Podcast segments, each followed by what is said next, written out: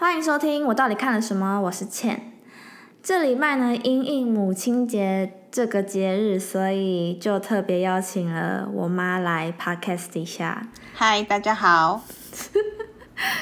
反正呢，对，我就叫你挑一部片嘛，然后你挑了《我的大叔》。对。可是你知道，其实有有另外一部韩国的电影叫做《大叔》，所以我一开始以为是那部片。我知道，袁冰演的。对，我一开始想说，哎，我刚好没看过那部片。哦。结果你是在讲《我的大叔》。对。因为那个太久以前看的，已经没有印象。我的大叔是因为我来弃追，后来呢，因为朋友看过之后又跟我讨论，然后他就说很好看，那我就想说，是不是我之前没有认真的看？所以我要再回去把它再捡回来看。嗯，那这一次可能花的时间比较缓慢，就不像之前会急着想要把它看完。然后我觉得就是真的是很不错的一部片子，所以想要跟你讨论这一部片子。你当时为什么会弃追？它的前面几集其实，呃，的确是很。拍摄的很很缓慢，嗯嗯，因为它前面要铺陈，它前面要铺陈的东西，还有它的 tempo 的确是很缓慢。那因为那时候一开始我追它的时候是 online，嗯，那我就会觉得说，那我之后等他全部演完，我再来看好了。对，这边要提醒一下，就是我妈是属于那种一次会看好几部片，同时在看好几部片那种。对，像我是无法做到这件事情，所以我那时候就是看。我的大叔，我就是一次只看这部片。我是看过这部片，但我没有特别喜欢它的剧情。应该是说，我觉得我还没有到那个有共鸣的年纪。哦，对，像里面的他们三兄弟的情感那个部分，我也觉得可以讨论的东西很多。刚好你也是，你们家是三姐妹吗？对，然后。你又生了三个小孩，所以我觉得哦，我也不是因为这个三，我的名字里面有个三，我基本上不是因为这个三的关系，是因为他们三兄弟每一个的特质都非常鲜明，可是因为感情非常的好，然后他们会有一些情感的表达，其实我是我觉我个人蛮喜欢的，像是什么？像他们就会一直跟男主角说：“哦，你是我们家就是最有出息的。”然后呃，希望他就是可以一直工作到他妈妈就算办的丧礼，会有很多人来参加，因为他们可能韩国人非常注重这个区块嘛，可能来参加丧礼的人数多不多之类的。对，包括妈妈都会把他们家小孩的重心放在男主角的身上。嗯嗯。所以其实他其实男主角承受的压，除了工作上的压力，他其实有部分是来自家庭，但是他都非常的，他都承受。然后他也都会站在理解跟谅解的角度上面，嗯，他不会因为哥哥这样子，然后觉得是大家是他的绊脚石或者拖油瓶之类的，他就是可以处理的，他还是会尽量的处理，就是一个很有温度的片。可是你知道那时候我在刚开始追之前，我都会先看那部韩剧的大纲简介，然后这部片它的大纲就是。就是写的很让人不会想要特别去看，因为他写什么你知道吗？他写说，拥有相同沉重生活负担的四十岁男人跟二十岁女人为出发，延伸到他们的家人和朋友，讲述他们互相观察并疗愈对方的故事，听起来超无聊的。但是的确，这部戏名叫做《我的大叔》，的确会被人家误会，他是不是想要？讲述的是他们两个之间发生的情感的部分，可是其实我一直到最后的时候，都有一抱有一点点怀疑，说会不会这时候反转成这个他们两个交往。前面的其实有他一直有带到这个部分，导演一直有带到这个部分，包括他哥哥都跟他讲说：“哦，我哎，我好羡慕你的工作，因为呃，你每天早上起床都有呃知道你要做什么，然后在公司又有年轻的那个晚辈爱慕你。”就是他会一直误导你，觉得是有这么一回事，嗯，可是其实是根本没有，就是他们就是女主角在男主角那个部分，让他感受到一些没有别人没有给他过的温暖或温度，然后让他本来只是要去监视他，想要击倒他，变成他默默的在后面帮助他，这样子。嗯，我的理解上也是这样子。主要也是因为像你刚刚说的，他从他身上看到了人性温暖的那一面吧。嗯，所以这个人对他来说就是一个太阳一样的存在。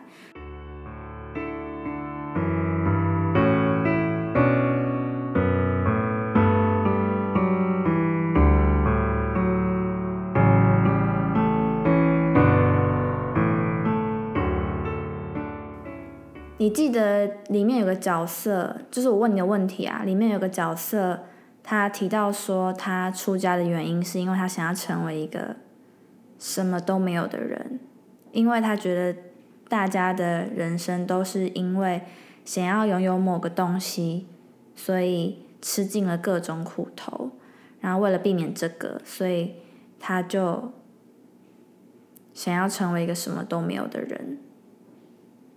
哦，我觉得这个层面有有分诶。第一个，你是真的认清，你觉得你可以什么都不要，你只要很专注的在你的信仰里面，嗯，还是你是有逃避的想法在里面？对，因为每个阶段想要的东西都不一样。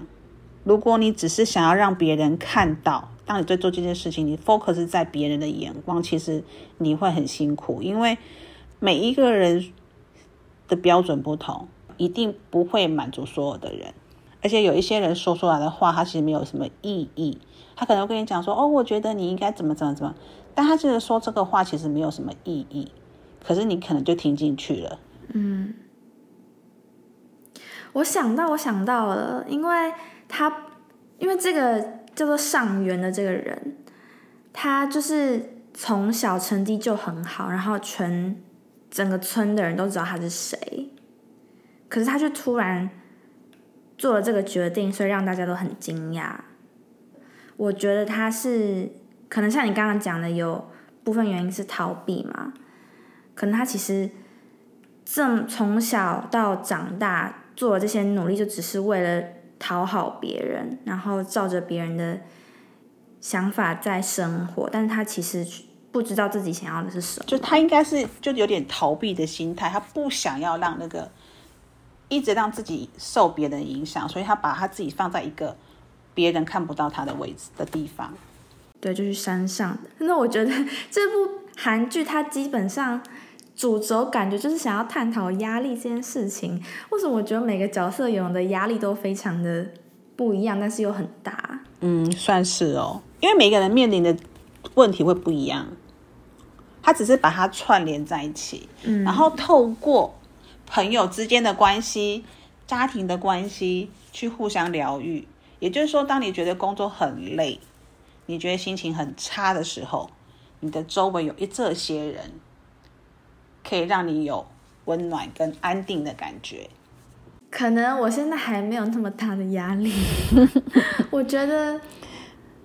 就是我现在不会觉得好像很被疗愈这样，但我就觉得对我来说，我觉得非常的有感。嗯，呃，这就是你觉得说四十岁跟二十岁，当面临的各种不同的问题的时候，是会有什么样子的差别？就是这个。所以那时候我不是有问你说，因为那个李善君在里面就有说到说，如果有人在你面前说另外一个人的坏话。你应该要装作不知道，然后不去告诉当事人，因为这才是大人会做的事情。没错，以前可能你会不会这么做，但是如果现在像我的话，可能有一些情况我可能看破，但是我不会说破，因为有些东西，尤其是面对当事者，他可能有一些东西其实是不愿意被发现的。可是你可能会透过的一些不同的角度，或者是一些长时间的相处，你会慢慢发现，可能他曾经说过的事情、说过的话不是事实。可是你那个都是一些善意的谎言，那我可能就会知道，但是我不会说破。他一定有他的。可是我会想要知道为什么他说谎。这其实不叫说谎哎，可能他在那个当下，他必须要这么说，他并不想要被别人再多深入的了解，他觉得这件事情就此打住就可以了，所以他就是讲了一个善意的谎言。哦，我懂你意思。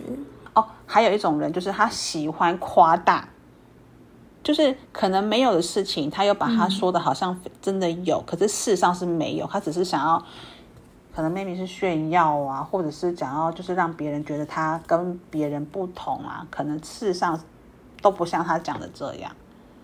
但是如果被我知道的话，通常我都还是不会说出来。当然，我就会开始打自己会帮他打分，说说，所以我觉得你这样的朋友。我可以跟你保持到什么样程度？哦，你说是划线吗？嗯，有两种，应该有这样讲。有一种就是像你说会划线，可能就不会密集的联络，可能会保持距离。可是有一种就是我可能哦，我好，我非常了解你了，我也知道你想隐藏的。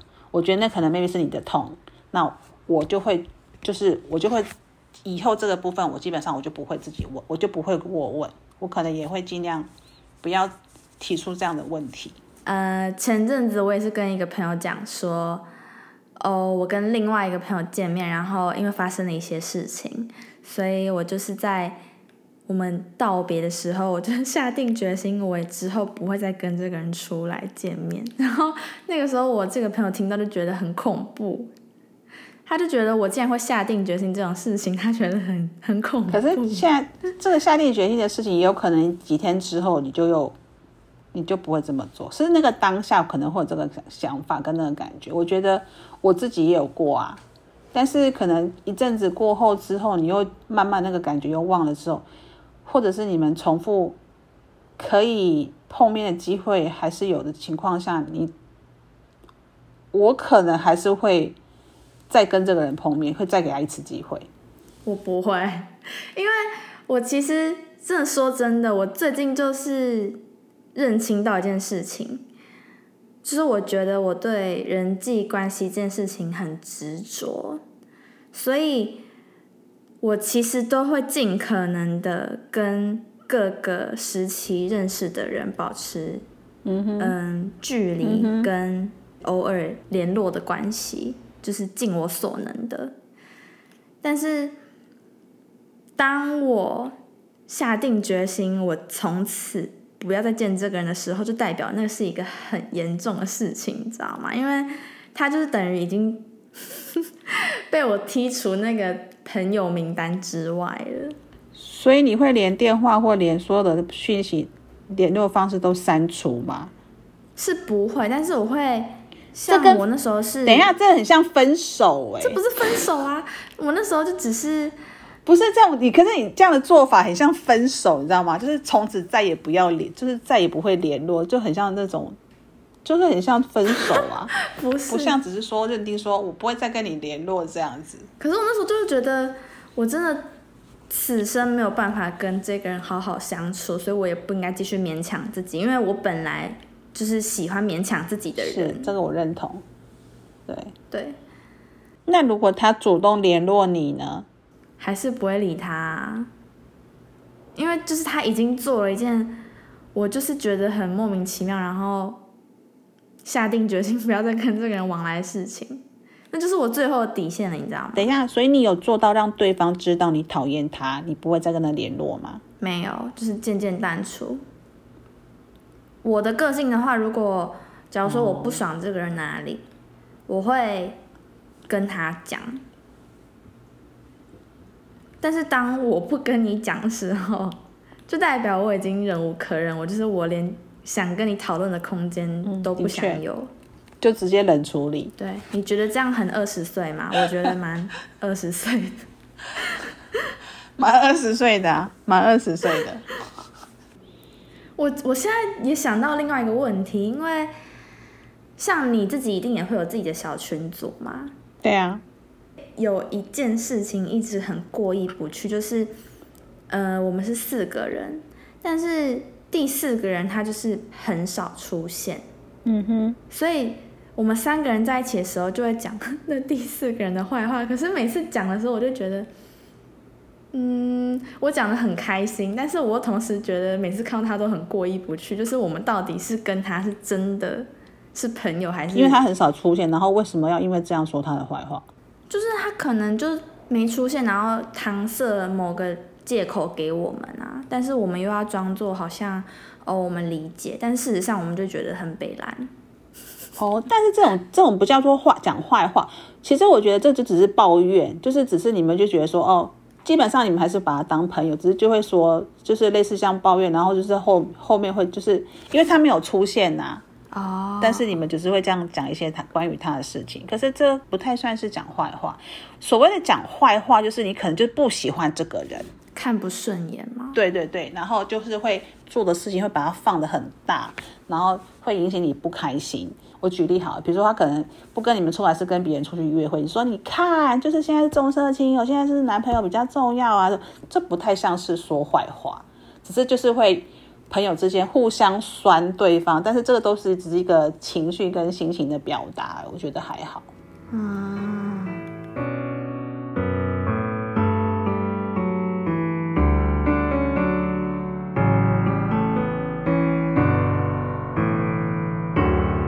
什么样的情况下你会对陌生人伸出援手？以我平常的判断标准来说的话，我是会伸出援手的，因为我不知道为什么我的认知里面一直有一种觉得，如果我现在做一件好事，那如果我累积到十件，说不定就会有一个很大的好事会来帮助我。嗯，我觉得你抱持的这样的想法出发点，我觉得 OK。应该是说，基本上你就会相信人性。回归到我们一开始要讨论的，就是说，你今天跟这个人的关系是建立在什么样子？如果今天是职场关系，可能就只有上班会碰面的状况下，那如果野心跟良心的拉扯情况，一定会有权力斗争这种东西出现。就当你觉得这件做这件事情的时候，可能就开始会有一些衡量，尤其是你在职场生活越久，这种状况会越多。嗯哼，我觉得人都是善良，我们这样讲，其实我觉得每一个人都是善良，但是这个情况是在没有利害关系的状态下。哦，是没错。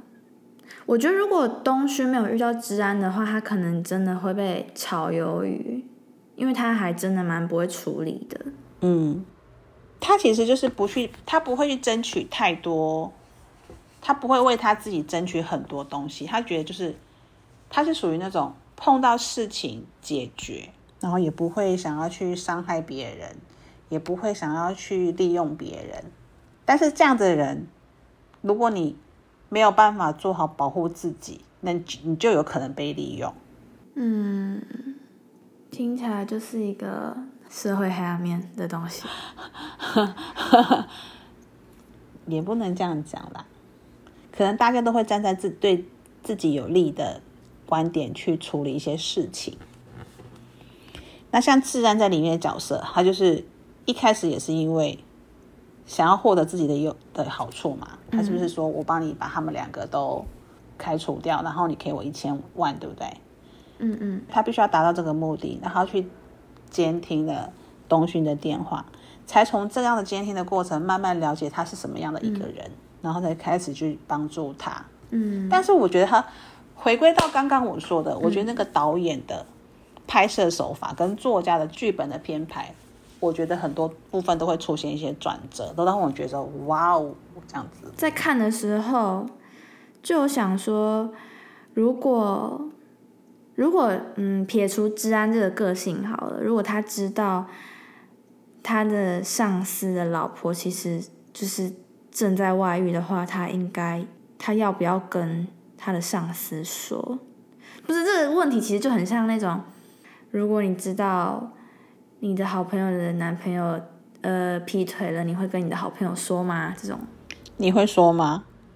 我会啊，我也会，我也会。我觉得那就是一，如果今天那个人真的是你的朋友的话，我一定会说。那如果反过来呢？如果是你朋友劈腿，那你会跟她男朋友说吗？如果我跟她男朋友基本上没有互动，我就是不会说，因为我不跟我不是她男朋友的朋友啊。我如果知道的话，我应该是会问当事人说，如果是这样的，你为什么不要先结束了你之前的那段感情，再来继续这一段感情？你为什么要劈腿？我可能会想要知道原因，那看他怎么来跟我说。每一段关系都有一些不是那么简单的问题。你知道，我真的是这几年有一个领悟，什么领悟？就是我这几年才领悟到，我觉得你跟我很像，可是我小时候就只是觉得你很不懂我。你小时候应该很讨厌我，我很讨厌你啊！不是因为那时候我只是觉得，你就觉得你是，你就觉得你我你是被抛弃的那一个。我是啊，我一直觉得我是桥下捡来的，不是哪有啊？我哪有来领悟到是觉得真的有那种很会跟很小朋友互动的妈妈，跟比较属于这种心灵层面对话的妈妈。我觉得你是后者。呃，这是称赞吗？应该是说我的工作很忙，我的确也没有跟你们就是有太多的这种相处的时间。我反而，其实我以前我反而觉得我是属于那种就是会喜欢带你们吃喝玩乐的妈妈，对吧？我们暑假或寒假的时候都会定期的出去玩，不是吗？只要有空的话，我也会就是那个是要交作业用的吧？我的认知里没有，那才不是呢，才不是因为要交作业，那是我哎，这是我真诚，我还是我会安排的东西，好吗？啊，好。但是心灵层面，我觉得还好哎，我觉得我们只是我比较尊重小朋友的法，就是我比较尊重每一个人的想法。基本上我不是那种会限制别人思维的人，包括朋友啊，包括家人，包括小孩。我都不会去限制你们要做什么，通常都是，除非通常我的位置就是处于在那种你们有问题可以问我，我会回答，但是我不会是那种干涉你们。你说咨询处吗？现在应该是咨询处跟人体提款机的这种功能。对，不是因为我觉得，嗯，就是你有的一些想法是。如果拿国中来的我来说的话，我会觉得没那么好理解，你懂吗？嗯，就是我会觉得我现在，我现我现在已经二十几岁，我会把你归类在可以跟二十几岁的人沟通的妈妈这一块，但是可能不会在十七岁。我觉得那时候是时间，我觉得的确是因为工作的时间比较长，跟你们的作息基本上是有点错开。嗯，我回到家的时候，基本上你们都已经要睡觉了。嗯，对啊。所以就是只有，的确没有太多就是可以谈话性的这种，或者是聊天啊，或者是分享这种东西，我的觉得的确比较少。其实你没有也很少丢问题给我啊，对吧？因为我就是我就是老二，我就是独立解决问题的人啊。没有，我觉得你的鬼点子特多。应该这样讲，我每次只要有人就是讨论到你们，然后我就会我就会分享，我就说。你呢？你就是属于那种，就是很多事情都会冲很快。你一旦发现你想要做的事情的兴趣就来，然后你就会非常的想要的，想要快速的去完成。然后呢，我都是扮演那种帮你踩刹车的人。你说监考官吗？就类似，就是我就会分析给你听，说 哦，你现在这样子，如果怎么样怎么样之类，然后就就是我都一直属于那种泼你冷水啊，然后帮你踩刹车的人，因为你很容易天马行空的，就是过度于乐观。你想要去做的事情，去韩国交当交换生的一年，其实我觉得你长大不少，可能有一些东西你也看过，视野也比较广，然后接触到的人也比较多，慢慢反映在你的身上看的东西，就是有比较长大的感觉。嗯，好像我们两个有因为我去韩国变得比较熟一点，是吗？因为你知道那时候我跟我朋友说。你知道我第一次吃藏寿司是跟谁去吃吗？跟我妈，他们都傻眼哎。哦，说那次我们两个冲那个酒店吃的那个那一餐哦，就是大家都很惊讶，怎么会有这个人出现？对，所以我这集找你来，我朋友应该都会傻眼，他们就会很惊讶，这是哪位啊？好，所以。今天呢，就谢谢我妈来跟我们聊我的大叔，然后母亲节快乐，耶！拜拜。等一下，还没。还有。好了，好，那就是对。如果大家有兴趣的话，欢迎上 Apple Podcast 帮我评分留个言。然后，因为我当时看完这部戏之后，非常喜欢它的 OST，所以也有 cover 一小段歌曲在我的 Instagram 上面。Dear